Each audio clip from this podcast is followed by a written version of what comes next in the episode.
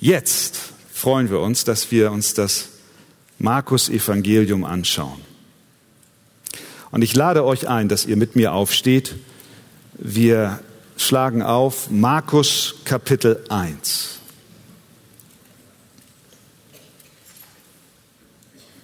Und wir lesen dort die ersten acht Verse.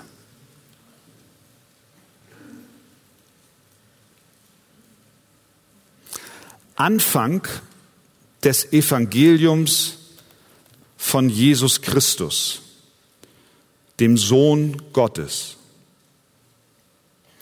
Wie geschrieben steht in den Propheten, siehe, ich sende meinen Boten vor deinem Angesicht her, der deinen Weg vor dir bereiten wird.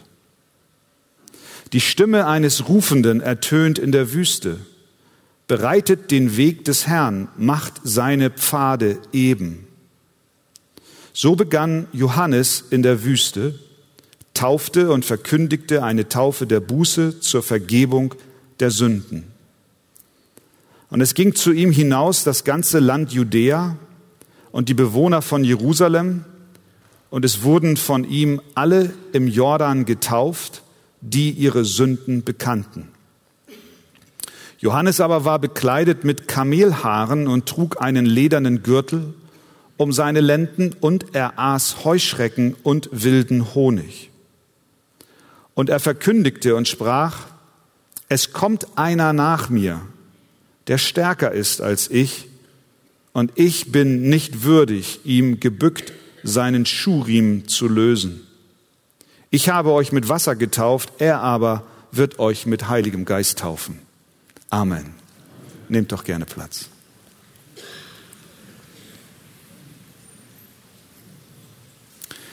Bevor ich auf diese ersten acht Verse im Detail oder detaillierter eingehen werde, möchte ich ja einige Beobachtungen zum Markus Evangelium vorwegstellen als Einstieg für uns, wenn wir uns in den nächsten Wochen näher mit diesen Texten beschäftigen wollen, ist das mit Sicherheit eine kleine Hilfe. Das äh, Markus-Evangelium wurde von Johannes Markus geschrieben. Der gehörte nicht zu den zwölf Jüngern Jesu und war auch kein Augenzeuge dessen, was geschah, als Jesus über diese Erde ging. Aber die ersten Kirchenväter bestätigen in verschiedenen Schriften, dass Johannes Markus sehr eng mit dem Apostel Petrus zusammengearbeitet hat. Wahrscheinlich in Rom. Und äh, sie berichten darüber, wie Petrus, der Augenzeuge und Jünger Jesu ja war, dem Johannes Markus erzählt hat, was geschehen ist und welche Ereignisse stattgefunden haben und was Jesus gesagt hat. Und Johannes Markus hat das aufgeschrieben und festgehalten. Das Evangelium nach Markus ist wie alle anderen Bücher der Heiligen Schrift auch in erster Linie vom Heiligen Geist inspiriert und Gott hat verschiedene Schreiber benutzt, um das zu Papier zu bringen, was Gott auf Papier überliefert für uns heute haben möchte. Und dazu hat er auch die ganz eigene Art von Johannes Markus benutzt, um uns das Evangelium nach Markus zu übermitteln. Es war wohl Mitte bis Ende 50 nach Christus, als dieser Text verfasst wurde. Und als er es schrieb, war das etwas ganz Neues.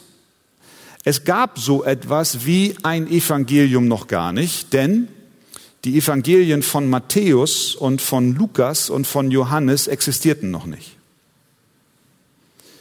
Das hat natürlich bei den Lesern eine Frage aufgeworfen, die auch heute noch gestellt wird. Ja, Markus, was möchtest du eigentlich mit deinem Text bewirken? Was ist Ziel und Absicht dessen, was du niederschreibst? Und die Antwort auf diese Frage gibt Markus uns gleich im ersten Vers. Er schreibt dort, Anfang des Evangeliums von Jesus Christus, dem Sohn Gottes. Es geht ihm in erster Linie darum, im gesamten Evangelium die Frage zu beantworten, wer ist Jesus Christus? Und interessanterweise gibt er gleich im ersten Vers die Antwort. Er ist der Sohn Gottes. Und das ist ein Stück weit typisch für Markus. Er kommt sehr schnell zum Punkt. Er hält sich nicht in langen Reden auf und Umschreibungen. Deswegen ist das Markus-Evangelium auch das kürzeste aller Evangelien. Sein Schreibstil ist konkret, knapp, pointiert und wir sehen es gleich im ersten Vers. Anfang des Evangeliums von Jesus Christus. Wer ist das? Der Sohn Gottes. Boom. Noch Fragen? Und wenn ja, dann lies weiter. Dass er in diesem recht zügigen Schreibstil arbeitet, mit diesem zügigen Schreibstil arbeitet, wird auch deutlich in vielen Formulierungen. Wenn du mal so, so durchblätterst, ohne jetzt in jedem Vers dich zu verlieren, aber wenn Absätze beginnen, wenn in deiner Bibel so Zwischenüberschriften dastehen, dann findest du ganz oft so Formulierungen wieder, wie zum Beispiel, und es begab sich. Und sogleich. Und wiederum. Und sie traten in ein Haus. Und er spricht. Und er fing an. Das ist eine typische Art, wie er kommuniziert, ohne lange sich aufzuhalten an den Nebensächlichkeiten. Zack, zack, zack, zack. Gefällt mir. Da wird nicht lange um den heißen Brei geredet, sondern schnell zum wesentlichen Punkt gekommen. Es ist, wenn du das liest, drängt sich fast der Eindruck auf, dieser Markus, der will dem Leser ganz, ganz Wichtiges, ganz destilliert transportieren, etwas, was mit seinem Leben zu tun hat. Er will sich nicht verlieren in Nebensächlichkeiten, sondern er will zum Punkt kommen. Und ja, er hat doch auch recht. Denn Jesus Christus und das Evangelium, die gute Nachricht von Jesus ist so wichtig für uns auch heute, die wir das lesen. Warum drum herum reden? Nein, gleich zum Punkt.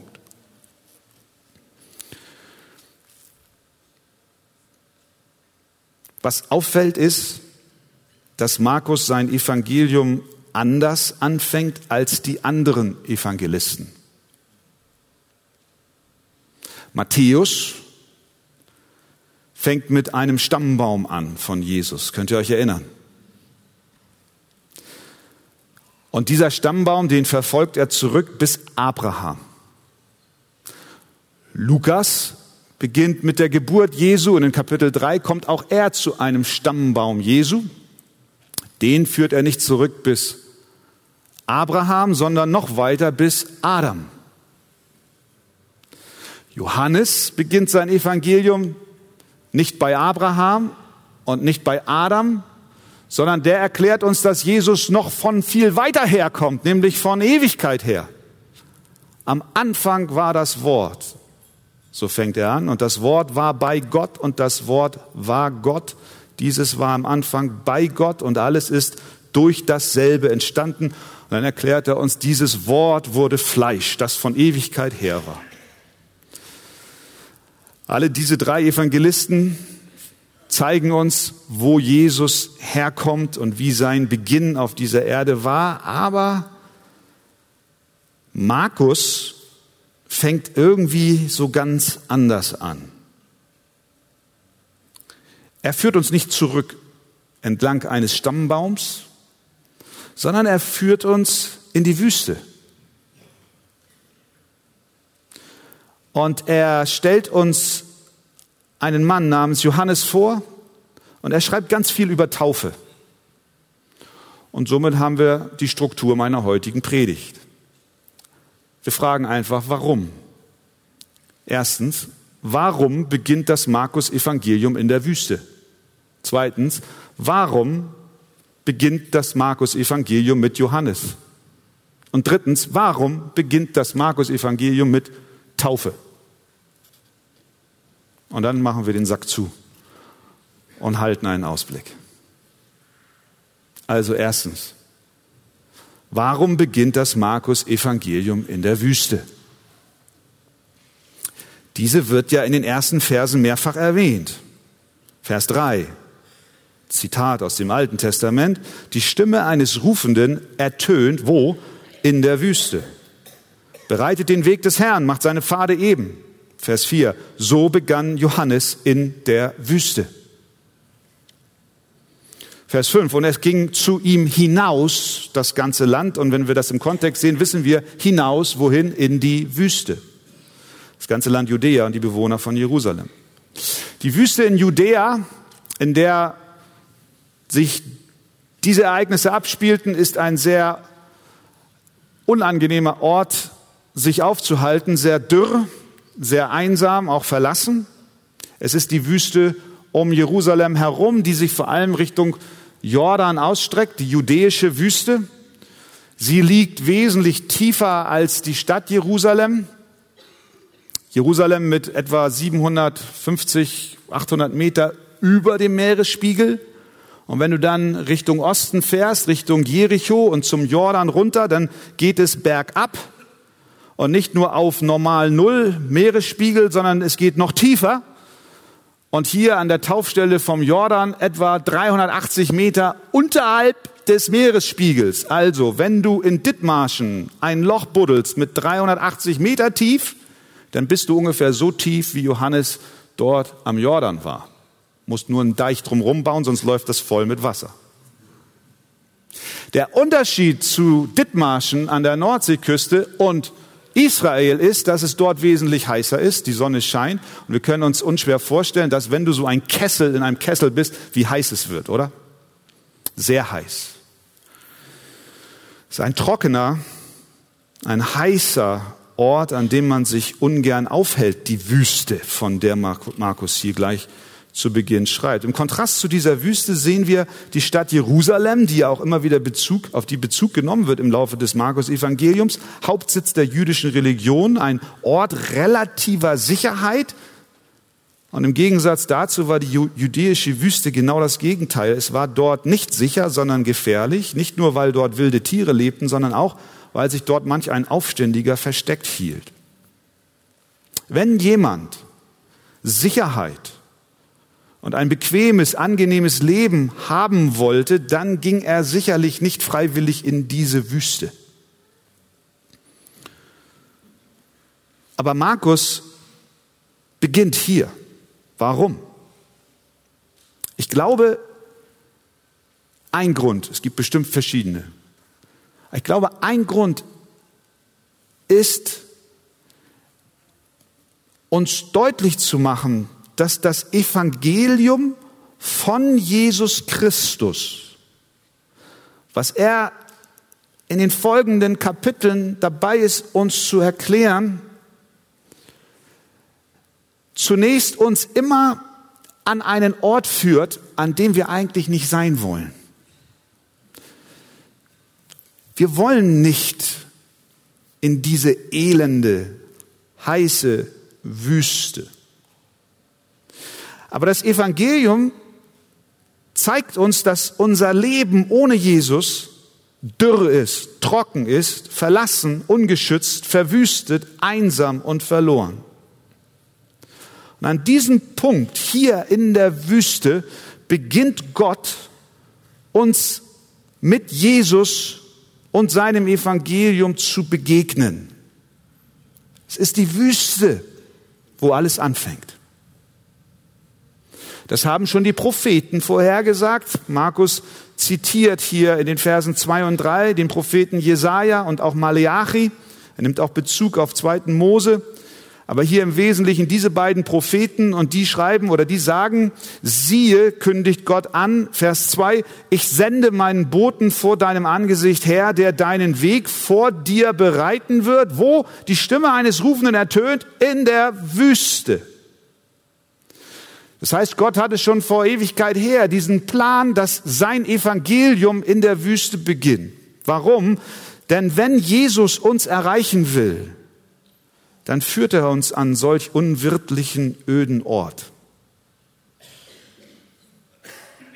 Diese Aussage steht im totalen Kontrast zu einem sogenannten Wohlfühlevangelium. Komm zu Jesus und alles wird auf den Schlag besser. Es wird besser mit deiner Seele.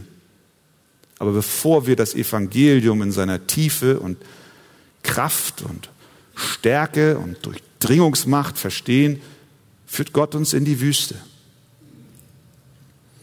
Denn wenn in unserem Leben alles nach Plan läuft, aalglatt, wie wir so schön sagen, wenn wir uns stets in Jerusalem auf den Höhen befinden, wo die frische Brise weht und wir in Sicherheit uns wähnen, dann wird uns Jesus und sein Evangelium niemals viel bedeuten.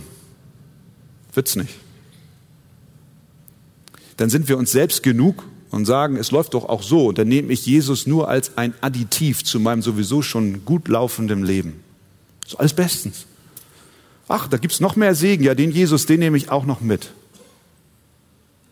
Aber hat Jesus dafür sein Leben gelassen, geblutet und gelitten, die Herrlichkeit des Himmels verlassen, um uns noch ein schöneres Leben als das, was wir sowieso schon in Jerusalem auf den Höhen haben, zu schenken?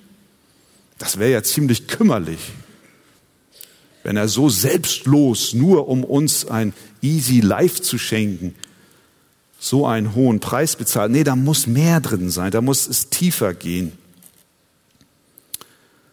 Wenn Jesus uns erreichen will, dann führt er uns in die Wüste. Das tut er mit jedem, den er retten will. Er legt dann unseren Stolz und unsere Überheblichkeit offen. Er zerbricht unsere Selbstgerechtigkeit. Er zeigt uns unsere Sünden. Alles, was unser hochmütiges und stolzes Herz eigentlich gar nicht will, weil die Wüste doch ein furchtbar dürrer, für unser Ego sehr unattraktiver, ja für unser Ego sogar ein tödlicher Ort ist. Martin Luther hat einmal gesagt, ein Mensch muss seiner eigenen Sündhaftigkeit in ihrer ganzen zerstörenden Tiefe begegnen, bevor er sich des Trostes der Errettung erfreuen kann. Und genau dort, an diesem Punkt führt Gott uns hin.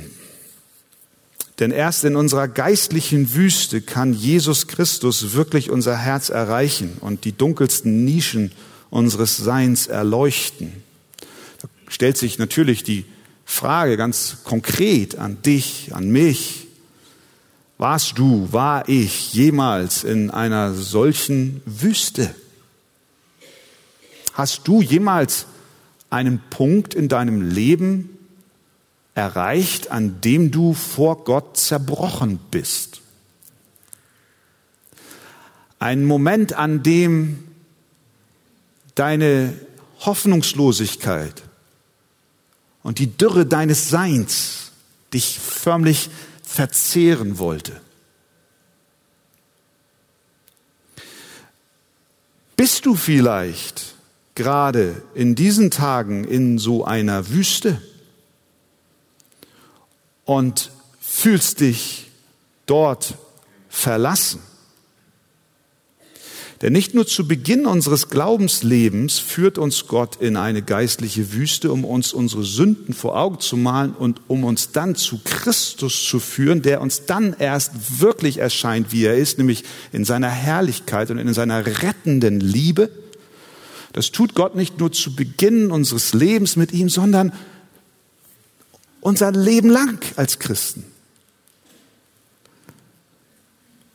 Er führt uns in die Wüste immer wieder während unseres geistlichen Lebens, um an uns zu arbeiten. In dieser Hinsicht gibt uns der Prophet Hosea ein gutes Beispiel. Er war von Gott berufen, die Treulosigkeit Israels bloßzustellen und sie vor dem kommenden Gericht Gottes zu warnen, das in Form der assyrischen Eroberer auf sie wartete. Und dort, inmitten dieser, dieses Abfalls von Israel, von Gott, spricht Gott durch den Propheten Hosea zu Israel. Und er sagt Folgendes in Hosea 2, Vers 15 und folgende. Ich, das ist Gott, will sie strafen. Israel strafen. Wofür? Für die Festtage der Bale, also weil sie den Götzen nachgegangen sind, an denen sie ihnen räucherten, den Götzen, und sie mit ihren Ohrringen und ihrem Geschmeide schmückte und ihren Liebhabern nachlief und mich vergaß, spricht der Herr. Darum sagt Gott, siehe, was will er jetzt tun? Hör mal, ich will sie locken und in die Wüste führen und zu ihren Herzen reden. Gott will sie locken. Die, die auf Abwege geraten sind. Und er will dort zu ihrem Herzen reden. Das tut Gott. Das gehört mit zu seinem Erziehungsprozess. Er führt uns an einen Ort, an dem wir eigentlich menschlich gesehen gar nicht sein wollen, weil das ist so unangenehm. Das ist ein Zerbruch und wir müssen unsere Waffen strecken, wir müssen unsere Herzen öffnen und da kommt Licht rein und das widerspricht unserem Ego. Du weißt genauso wie ich, wovon ich gerade spreche. Aber lasst uns nicht vergessen, dass Gott es gut meint mit uns. Er meint es gut, denn im Hosea geht es weiter. Und ich will dort in der Wüste mit Israel, und ich will ihr, also Israel, von dort aus ihre Weinberge wiedergeben und ihr das Tal Achor zu einer Tür der Hoffnung machen, dass sie dort singen soll, wie in den Tagen ihrer Jugend. Und wie an dem Tag, als sie aus dem Land Ägypten zog, an jenem Tag in der Wüste, wenn ich zu ihnen reden werde, wird es geschehen, spricht der Herr, dass du mich mein Mann und nicht mehr mein Baal nennen wirst. Halleluja. In der Wüste reinigt er uns. In der Wüste verändert er uns. In der Wüste bereitet er uns für ein Leben im Segen mit ihm vor. Er feilt in der Wüste an uns, auch wenn es um den Dienst für ihn geht, kann er uns in die Wüste führen, an Orte der Trockenheit. Momente, an denen auch in deinem Dienst für ihn irgendwie nichts passiert. Du befindest dich in einer Gegend, in die du nicht hinein wolltest und die du heute lieber verlassen möchtest als morgen hinsichtlich dessen, wo Gott dich hingestellt hat. Und du sagst, Gott, wie lange noch?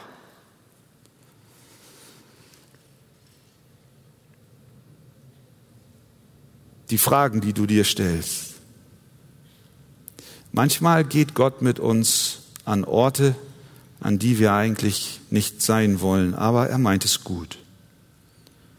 Warum beginnt das Markus-Evangelium in der Wüste? Eine Antwort habe ich gegeben, es gibt bestimmt viele andere, weil uns Jesus erst dort kostbar wird. Amen. Amen. Ist jetzt nicht so eine Spirit-Lifting happy clappy Botschaft, aber es ist wahr. Nee, ihr sollt jetzt nicht klatschen. Das ist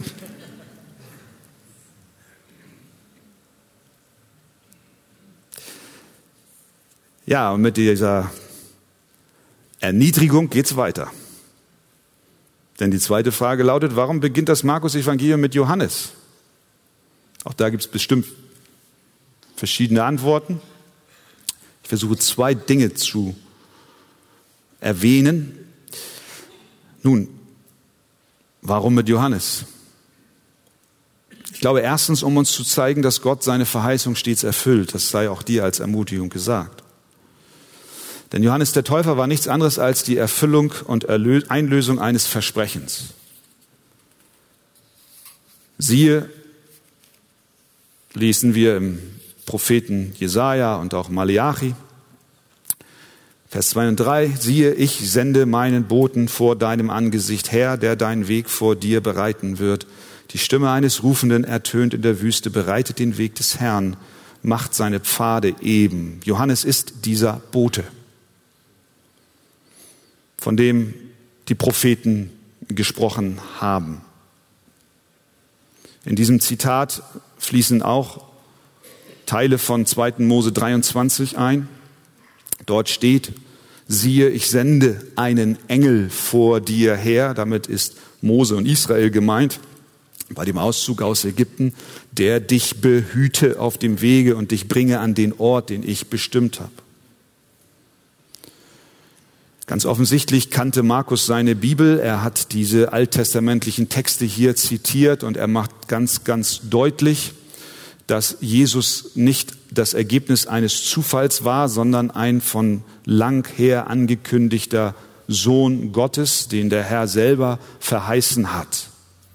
Und nicht nur Jesus war angekündigt, sondern auch Johannes der Täufer war angemeldet, denn Gottes Verheißung für den kommenden Messias war auch die Verheißung eines kommenden Heroldes, einer, der vorweggeht, der die Ankunft des Königs verkündigt. Und so sehen wir, dass äh, diese Verheißungen, die Gott in seinem Wort im Alten Testament durch die Propheten gegeben hat, sich hier in Johannes und auch in Jesus Christus erfüllen. Das Zitat zu der Zeit, als Markus das geschrieben hat, das Zitat aus Maleachi war circa 500 Jahre alt. Das Zitat aus Jesaja 40 circa 700 Jahre alt und der Teil aus dem zweiten Mose war damals circa 1200 Jahre alt. Meine Zeit, wie lange haben die Menschen gewartet, dass endlich die Prophetie in Erfüllung geht? Und du und ich, wir warten zwei Stunden und werden ungeduldig. Was lernen wir daraus? Gott ist nicht in Hektik und Eile seine Verheißungen zu erfüllen und sein Werk zu tun. Und das tut er nach seinem Zeitplan.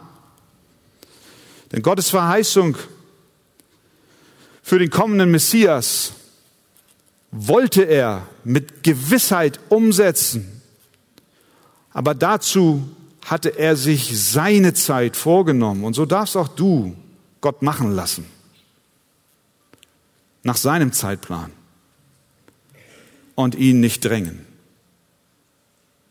Ja, ich glaube, eine Antwort auf die Frage, warum fängt Markus mit Johannes dem Täufer an, ist, um deutlich zu machen, dies ist die Erfüllung der Schrift. Und Gott steht zu seinem Wort. Ein anderer Aspekt, warum Markus mit Johannes anfängt, liegt, glaube ich, auch begründet in dem Charakter den uns die Bibel vorstellt, wenn es um Johannes den Täufer geht. Wir erinnern uns doch daran, dass das Johannes ist doch eigentlich ein, ein äh, Kind des Wunders, oder? Zacharias, sein Vater, war ein angesehener Priester im Tempel in Jerusalem, tat dort wichtige Dienste, zumindest in der Phase der Geburt und der Vorankündigung Jesu und seiner Geburt. Seine Mutter war Elisabeth und in Lukas 1 lesen wir, sie aber waren beide gerecht vor Gott und wandelten untadelig in allen Geboten und Rechtsbestimmungen des Herrn. Mama und Papa von Johannes waren wunderbare Menschen, Kinder Gottes. Sie hatten kein Kind, heißt es, weil Elisabeth unfruchtbar war und beide waren in fortgeschrittenem Alter. Und dann war Zacharias im Tempel und diente Gott und dann kam der Engel zu ihm und sagt zu ihm, fürchte dich nicht, Zacharias, denn dein Gebet ist erhört worden und deine Frau Elisabeth wird dir einen Sohn gebären, obwohl sie unfruchtbar ist und schon sehr alt war. Und du sollst ihm den Namen Johannes geben und er wird dir, und jetzt hör mal zu, er wird dir Freude und Frohlocken bereiten. Und viele werden sich über seine Geburt freuen. So weit, so gut. Denn er wird groß sein vor dem Herrn. Er wird groß sein vor dem Herrn. Merkt ihr das mal im Hinterkopf, diesen Satz? Das ist die Verheißung des Engels. Er wird groß sein vor dem Herrn. Wein und starkes Getränk wird er nicht trinken und mit Heiligen Geist wird er erfüllt werden schon von Mutterleib an. Und viele von den Kindern Israels wird er zu dem Herrn, ihrem Gott, zurückführen und er wird vor ihm hergehen im Geist und in der Kraft Elias um die Herzen der Väter umzuwenden zu den Kindern und die Ungehorsamen zur Gesinnung der Gerechten und um dem Herrn ein zugerüstetes Volk zu bereiten. Diese Worte im Hinterkopf von Zacharias, der jetzt hier vom Engel angekündigt bekommt, er wird einen Sohn bekommen, den soll er Johannes nennen, und dieser wird groß sein vor dem Herrn. Dieser wird in der Kraft des Geistes, im Geist und in der Kraft Elias vorweglaufen das sind ja, das sind ja, oh, da, da kriege ich ja äh, der Gänsehaut, wenn ich so eine Verheißung über mein Kind bekomme. Er soll der sein, von dem die Propheten schon hunderte, ja sogar tausend Jahre vorher gesprochen haben. Mein Sohn, der wird groß. Und dann liest du Vers 6. Johannes aber war bekleidet mit Kamelhaaren und trug einen ledernen Gürtel. Sicher nicht von Gucci. Er trug einen ledernen Gürtel um seine Lenden. Und jetzt wird's lecker. Und er aß Heuschrecken und wilden Honig. Wilden Honig lasse ich gelten. Heuschrecken nicht.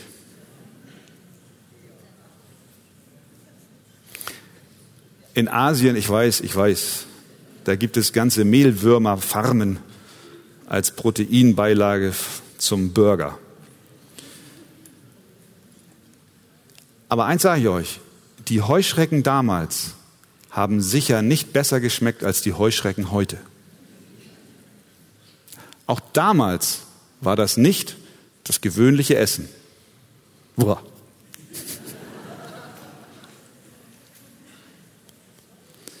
Wer wünscht sich denn das für seinen Sohn? Alle Voraussetzungen, eine menschenbeeindruckende Gestalt zu werden, Sohn eines Priesters, bekannt mit dem Tempel und seinen Gottesdienstritualen,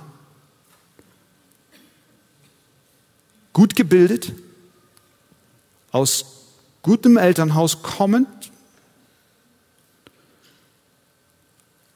Es gab guten Grund anzunehmen, dass er in die Fußstapfen seines Vaters treten wird, Zacharias, ein angesehener religiöser Leiter zu sein. Und doch gab es im Leben von Johannes an irgendeiner Stelle einen Punkt, an dem er ganz bewusst von all diesem Komfort und Privilegien sich verabschiedet hat sich sogar räumlich von seiner Familie getrennt hat und er zog es vor, Kamelhaare, an, äh, Kamelhaare zu tragen, einen ledernen Gürtel, die Kleidung der Ärmsten der Armen zu tragen, Heuschrecken zu essen und wilden Honig, zu so einem Menschen wurde er. Er war der verheißene Vorläufer, der Herold des kommenden Königs aller Könige, von dem die Propheten schon sprachen. Er war angekündigt, da hätte man erwarten können, ja aus unserer Sicht sogar erwarten müssen, dass er in feiner Kleidung an einem angemessenen Ort auftritt, um zu herolden. Aber nein, Wüste, Heuschrecken und Kamelhaare. So ein Herold hätte heute im Kanzleramt oder im Präsidentenpalast oder dem Weißen Haus von Washington keine Chance. Johannes war doch der, von dem der Engel sagte, er wird vor ihm hergehen im Geist und in der Kraft Elias. Und was ist aus ihm geworden? Dieser Johannes sagt später in Kapitel 3, Vers 30 des Johannesevangeliums, er, das ist Christus, muss wachsen, ich aber muss abnehmen. Am Ende seines Lebens ist er gar im Gefängnis. Und als er im Gefängnis von den Werken des Christus hörte, berichtet Matthäus, sandte er zwei seiner Jünger und ließ ihm sagen, Jesus sagen, bist du derjenige, der kommen soll oder sollen wir auf einen anderen warten? Und nicht lange danach wird der Kopf des Johannes abgeschlagen und auf einem Tablett serviert, vorgeführt einer lachenden, spottenden, gottesfeindlichen Gesellschaft. Warum Johannes? Ich glaube schon, dass wir dort eine Botschaft verschlüsselt sehen und auch ganz offensichtlich, die sich durch die Bibel hindurch zieht. Die Nachfolge Jesu sein Evangelium bringt uns nicht nur an einen Ort, an dem wir eigentlich gar nicht sein wollen, nämlich die Wüste. Sie macht auch aus uns Menschen, die wir auch eigentlich gar nicht sein wollen, weil unser Ego sich dagegen total sträubt. Wer will aus menschlicher Perspektive so ein Leben führen? Ganz ehrlich, da bevorzugen wir doch mehr den Ruhm und die Ehre und die Anerkennung von Menschen. Aber Christus und sein Evangelium demütigen uns, machen uns zu Dienern Gottes, zu Menschen, die sich, die bereit sind, sich selbst aufzugeben, die sogar den menschlich vorgezeichneten Weg, den Menschen für uns erwarten, bereit sind loszulassen.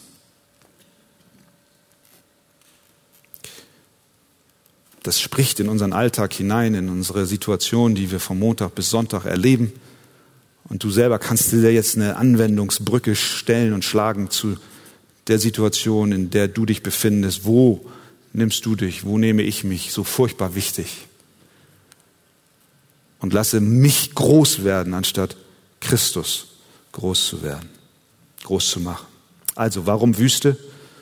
Warum Johannes? Und jetzt zum dritten, zuletzt. Warum beginnt das Markus-Evangelium mit der Taufe? Mehrfach erwähnt hier das Evangelium die Taufe. Vers 4. So begann Johannes in der Wüste, taufte und verkündigte eine Taufe der Buße zur Vergebung der Sünden. Und es ging zu ihm hinaus das ganze Land Judäa und die Bewohner von Jerusalem, und es wurden von ihm alle im Jordan getauft, die ihre Sünden bekannten. Was für eine Bedeutung hatte die Taufe für die Juden damals? Eine Bedeutung war, dass wenn sich ein Heide entschloss, sich dem jüdischen Glauben anzuschließen, er dann beschnitten und zeremoniell gereinigt wurde, gewaschen wurde. Damit wurde ausgedrückt, dass man das loswerden wollte, was unrein war. Aber hier zu Johannes dem Täufer kommen jetzt nicht im Wesentlichen Heiden, sondern Judäa, Jerusalem, der Kernsitz des jüdischen Volkes, also Kinder Abrahams die diese zeremonielle Waschung, um Jude zu werden, nicht über sich ergehen lassen müssen, weil sie schon per Geburt jüdisch waren. Es kamen Menschen, die bemüht waren, das Gebot des Mose zu halten. Und diesen Leuten predigt Johannes nun und verkündigt eine Taufe der Buße zur Vergebung der Sünden. Und Vers 5, es wurden die getauft, die ihre Sünden bekannten. Mit anderen Worten war die Botschaft des Johannes für die Menschen, die sich dann dort bei ihm am Jordan versammelten, die überwiegend jüdischer Herkunft waren, die Botschaft lautete, pass mal auf, liebe Freunde, euer Stand vor Gott, den ihr glaubt per Geburt und Nachfolge und Stammbaum erreicht zu haben, weil ihr aus jüdischer Herkunft seid, euer Stand vor Gott, den ihr glaubt erreichen zu können durch das Halten der Gesetze und der Tora, euer Stand vor Gott, den ihr meint zu haben, weil ihr die Tora auswendig lernt und alle möglichen Werke tut, um vor Gott gerecht zu sein, all das, ihr Lieben, reicht nicht aus,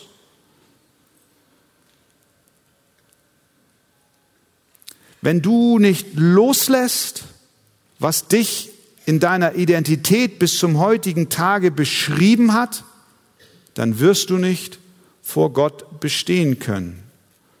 Und so bekannten sie ihre Sünden. Das bedeutet doch auch, dass wenn Markus uns in den ersten acht Versen den Beginn des Evangeliums von Jesus Christus beschreibt und hier auch die Taufe in den Mittelpunkt stellt, dann bedeutet es, dass Jesus und sein Evangelium uns an den Punkt bringt, an dem wir loslassen müssen. Und auch hier geschieht wieder etwas, was wir von unserem natürlichen Menschen aus gar nicht wollen. Wir wollen nicht in die Wüste und wir wollen uns auch nicht demütigen. Und wir wollen auch nicht loslassen, was wir eigentlich so gerne festhalten wollen. Damals die jüdische Herkunft. Ich weiß nicht, was du festhalten willst. Was ich festhalte, wir müssen unsere Herzen prüfen. Woran halten wir fest? Was sind wir nicht bereit loszulassen? Was ist die Identität deines Lebens? Worin findest du Bedeutung im Hier und Jetzt? Du liebst deine Frau, du liebst deine Kinder und du denkst bei dir selbst, wenn sie mir genommen werden, dann ist mein Leben zu Ende. Du liebst deinen Beruf. Du liebst dein Einkommen. Du liebst dein Ansehen. Wenn dir das genommen wird, ist mein Leben zu Ende. Dann denkst du, dann sterbe ich. Wir hängen uns daran. Wir beziehen unseren Wert daraus und meinen, das sei unsere Identität. Aber Gott hat uns lieb und will unseren Griff von den Dingen, an die wir uns hängen, lösen. Er möchte, dass wir unseren Wert nicht in der Anerkennung anderer finden oder wie wir rüberkommen, sondern er will, dass Christus in uns zunimmt. Und somit ist die Taufe der Buße, und wir kommen in den nächsten Sonntagen noch über, zum Thema der Taufe im Detail, aber die Taufe der Buße hier von Johannes ist nicht einfach nur ein, oh, es tut mir leid für meine bösen Taten und jetzt lasse ich mich taufen, alles ist gut, sondern es ist auch ein Loslassen. Ich muss mich reinigen. Ich brauche Reinigung von außen. Ich kann es nicht durch mich und mein Werk und durch das, was ich mit an den Tisch bringe, sondern ich brauche von außen eine Reinigung. Johannes tauft mich. Es ist nicht, was ich selber mit mir tue und mich selber wasche, sondern ich brauche Hilfe von außen.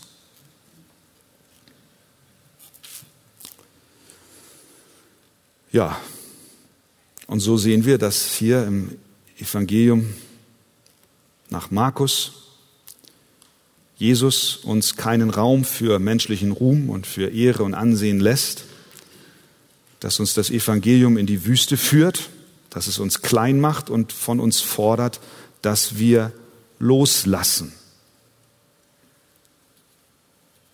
Nun sagst du, meine Zeit, das ist aber schwer. Sagst du das? Ja, es ist schwer. Aber lasst uns den letzten Vers nicht übersehen. Die letzten beiden Verse.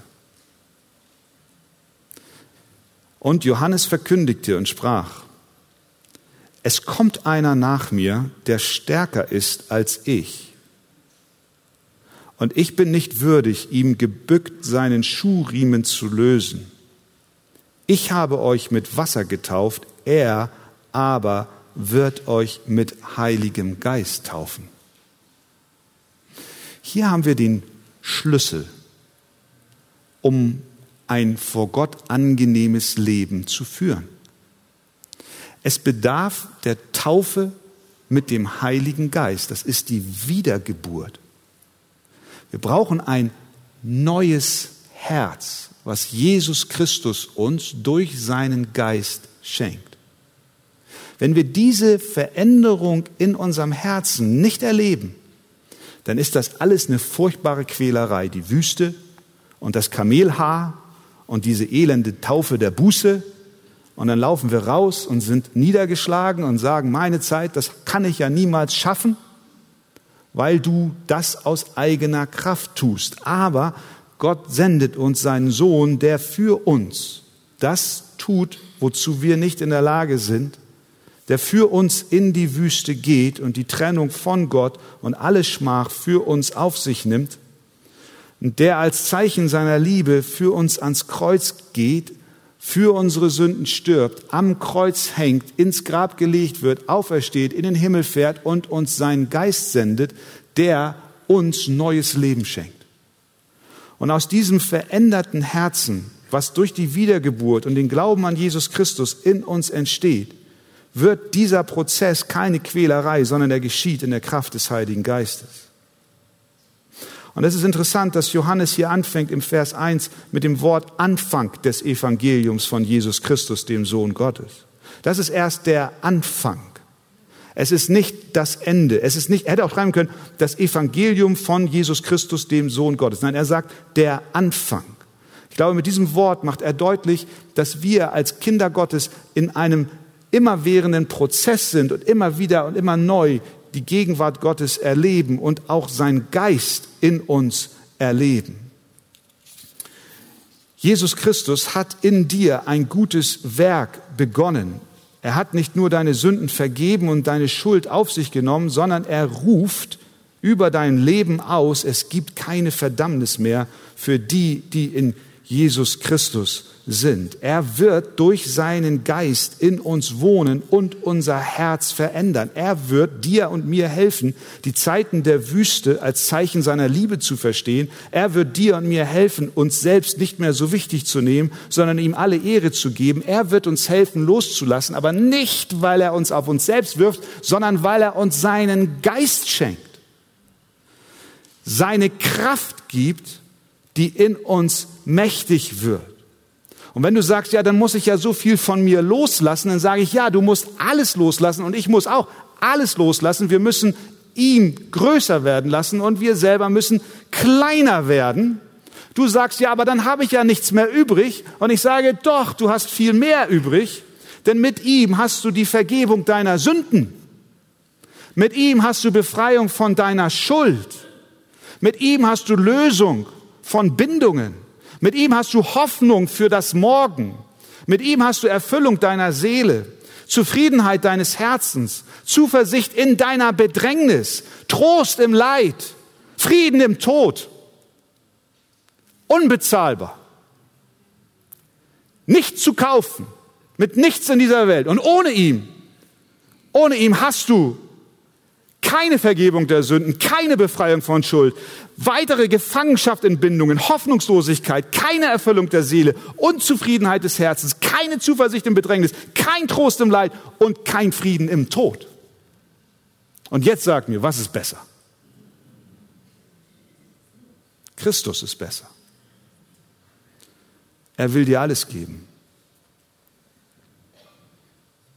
Nach mir kommt einer, der stärker ist als ich der viel mehr Macht hat, der das, was durch die Sünde kaputt gegangen ist, wiederherstellt, der dein Wüstenleben wieder lebendig macht und die Trockenheit wieder bewässert, der in dieser Trockenheit wieder Samen zum Blühen bringt, der zu dir sagt, es gibt nun keine Verdammnis für die, die in Christus Jesus sind. Das ist das Evangelium. Jesus gehört uns ganz und gar, für immer und ewig. Es wird uns immer und immer prägen. Deswegen ist es hier nur der Anfang. Deswegen beschäftigen wir uns im Laufe unseres Christenlebens immer und immer wieder mit Jesus Christus und seiner Tat am Kreuz von Golgatha und seiner Auferstehung. Deswegen hören wir niemals auf, uns darüber zu freuen, darüber uns zu, zu unterhalten und auch darüber zu staunen, was Jesus für uns getan hat. Denn dies ist nur der Anfang. Es wird uns begleiten, sogar im, bis in den Himmel. Wir haben es letzten Sonntag gehört. Selbst dort werden wir nicht müde, das Lamm zu preisen, das würdig ist, weil es was geschlachtet wurde für uns und unsere Schuld. Selbst im Himmel wird dieses Evangelium nicht ohne Bedeutung sein. Und dieses Evangelium darf uns immer und immer wieder prägen und verändern. Wie gesagt, bis in den Himmel hinein, denn dies ist erst der Anfang. Möge Gott uns helfen, dass wir das so aufnehmen und uns ganz und gar auf Christus werfen, ihm unser Leben weihen, denn er wird uns Kraft geben im Heiligen Geist, sodass wir ein Leben führen zu seiner Ehre. Und er wird uns dazu helfen. Halleluja. Amen.